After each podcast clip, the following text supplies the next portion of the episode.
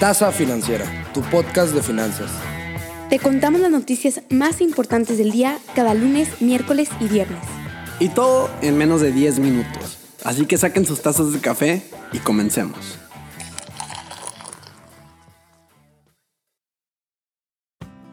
Muy buenos días gente bonita, espero que se encuentren muy muy bien en este miércoles ombligo de semana. El día de hoy es 16 de junio y ya estamos más cerca del fin de semana. Pero por lo pronto habremos de las noticias más importantes y más relevantes en cuestión de finanzas, economía, negocios y mercados. Mi nombre es Edina Velasco y sin más preámbulos pasemos a la primera noticia del día. YouTube ya no permitirá anuncios políticos o electorales en su tan codiciado lugar en la parte superior de la página del inicio del sitio, ni anuncios de alcohol, juegos de azar y medicamentos recetados, dijo el lunes pasado. Hoy en día ese lugar de anuncios es uno de los más transitados al día. Podrían ser los anuncios más vistos en el mundo incluso. Yo no sé, no sé la cifra exacta, pero sé que muchísima gente ve YouTube al día. Y por el poco tiempo que acaba de pasar, siento que fue ayer, cuando veíamos los anuncios del futuro gobernador Samuel García en YouTube de Ponte Nuevo, Ponte Nuevo León. Ya no podrán anunciarse ni políticos en YouTube. A ver si esto no repercute sus ventas. El humildísimo bicho influye en las acciones de Coca-Cola.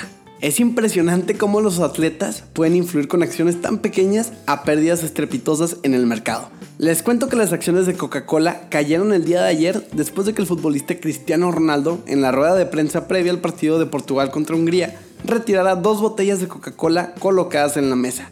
Acto después, agarró una botella de agua, la mostró y dijo agua. La acción de Coca-Cola estuvo cerca de cotizar en 56 dólares al abrir el mercado ayer, pero después de las declaraciones del astro mundial del fútbol, cayó a 55 dólares con 21 centavos y seguía en rojo. Coca-Cola es uno de los patrocinadores de la Euro 2020. Y el gesto del famoso futbolista le ocasionó una caída momentánea de unos 4 mil millones de dólares en su valoración. Antes del gesto de Cristiano, Coca-Cola valía 242 mil millones y después bajó a 238 mil millones de dólares. El bicho haciendo una de las suyas de manera inconsciente. Los Walton son la familia más rica del mundo y vendieron 16.7 millones de acciones de Walmart, recaudando 2.100 millones de dólares solamente en lo que va de este 2021.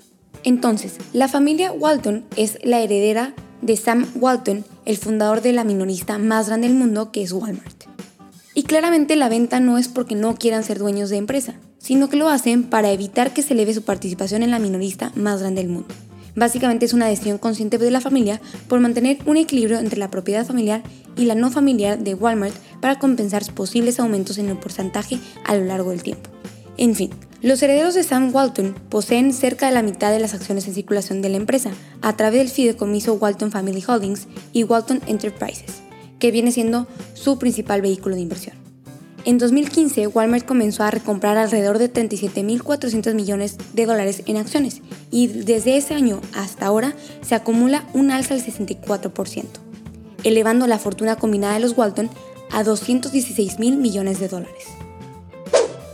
La firma mexicana Credijusto anunció este martes la compra del banco Finterra, que es una fintech, en lo que afirma que es la primera adquisición de una institución financiera por parte de una fintech en el país. El acuerdo por menos de 50 millones de dólares fue cerrado la semana pasada y los activos combinados de ambas compañías tienen un valor de 300 millones de dólares. Con el respaldo de Finterra, dedicado a otorgar créditos a pequeñas empresas y al sector agrícola, Credijusto tiene como objetivo aumentar los servicios para la empresa mexicana que venden a Estados Unidos y construir un negocio para compañías estadounidenses que comercian con México. Credijusto y Finterra han prestado en conjunto más de 2 mil millones de dólares a pequeñas y medianas empresas. Debido a podcasts pasados, ya sabemos previamente que grandes bancos de inversión están interesados en ofrecer servicios con respecto a la inversión en Bitcoin. Ahora, al parecer, esta no será la única criptomoneda, ya que el banco de inversión estadounidense Goldman Sachs planea ofrecer productos derivados de Ether en los próximos meses. Esto debido a la preparación del escenario para una adopción más amplia de la segunda criptomoneda más grande y también para marcar realmente un cambio significativo con respecto a la postura crítica de la institución sobre los activos digitales en el pasado. Matthew McDermott, director general de activos digitales de Goldman, confirmó el lunes que el banco de inversión se está expandiendo a opciones y futuros del Ether. En una entrevista con Bloomberg News, McDermott dijo que la demanda institucional de criptomonedas continuará creciendo a pesar del reciente episodio de volatilidad del mercado.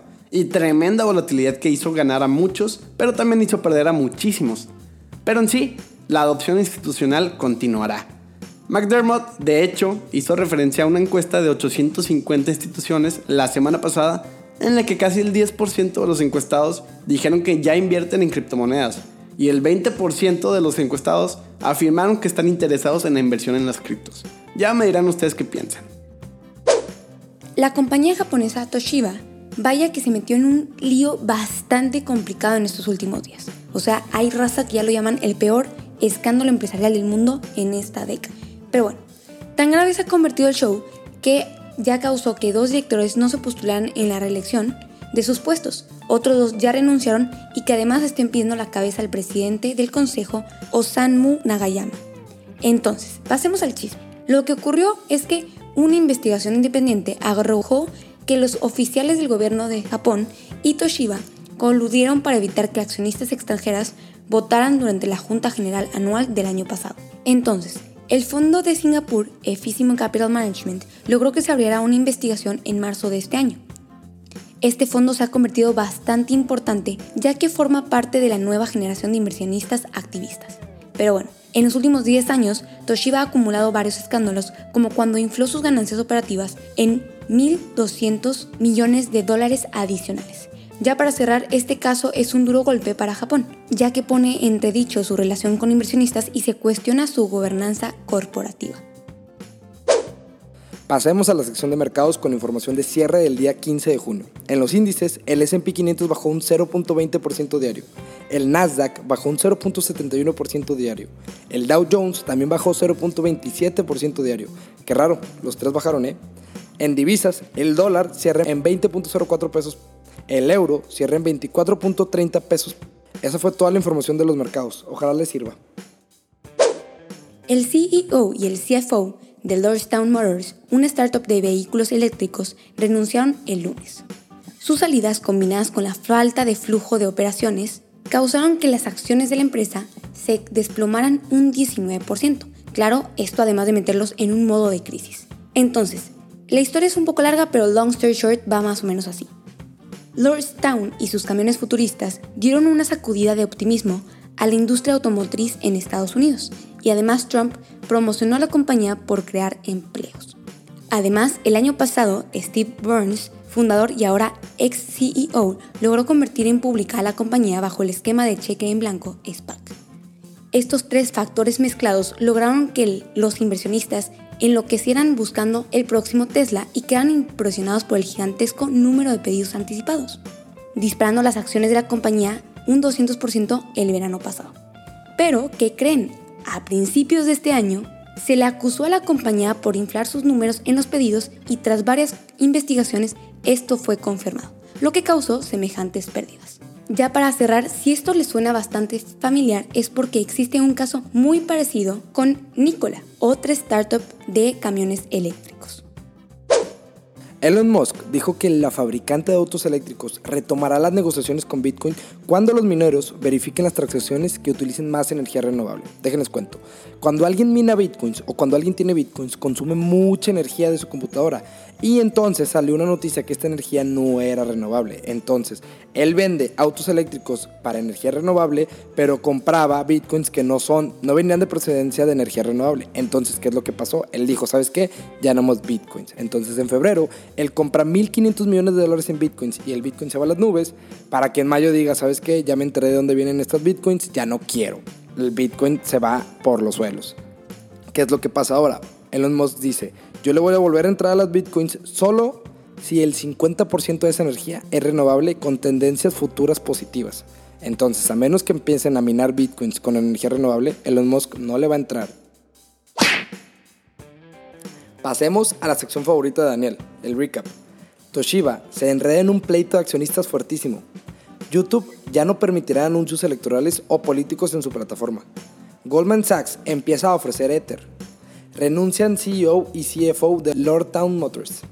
Los herederos al trono de Walmart hacen transacciones internas y venden acciones en el 2021. Cristiano Ronaldo hace un lado una Coca-Cola en televisión y repercute fuertemente en las acciones de la compañía. Credijusto compra Finterra, la fintech. Elon Musk dice que se reconciliará con los bitcoins solo si su energía es 50% renovable. Y bueno gente, con esto cerramos el capítulo de hoy miércoles 16 de junio. Una tacita más en épocas de vacaciones. Pero la verdad, espero que hayan disfrutado esta tasa financiera y se hayan mantenido actualizados con las noticias más importantes del mundo financiero, económico y de negocios. Sigan nuestro podcast en Spotify, Apple Podcast, donde nos estén escuchando, y también en nuestro Instagram como arroba tasa financiera, para que no se les pase ningún solo capítulo. Yo soy Daniel González y les deseo un excelente ombligo de semana, y pues aquí seguimos. Nos estamos viendo este mismo viernes. Hasta pronto.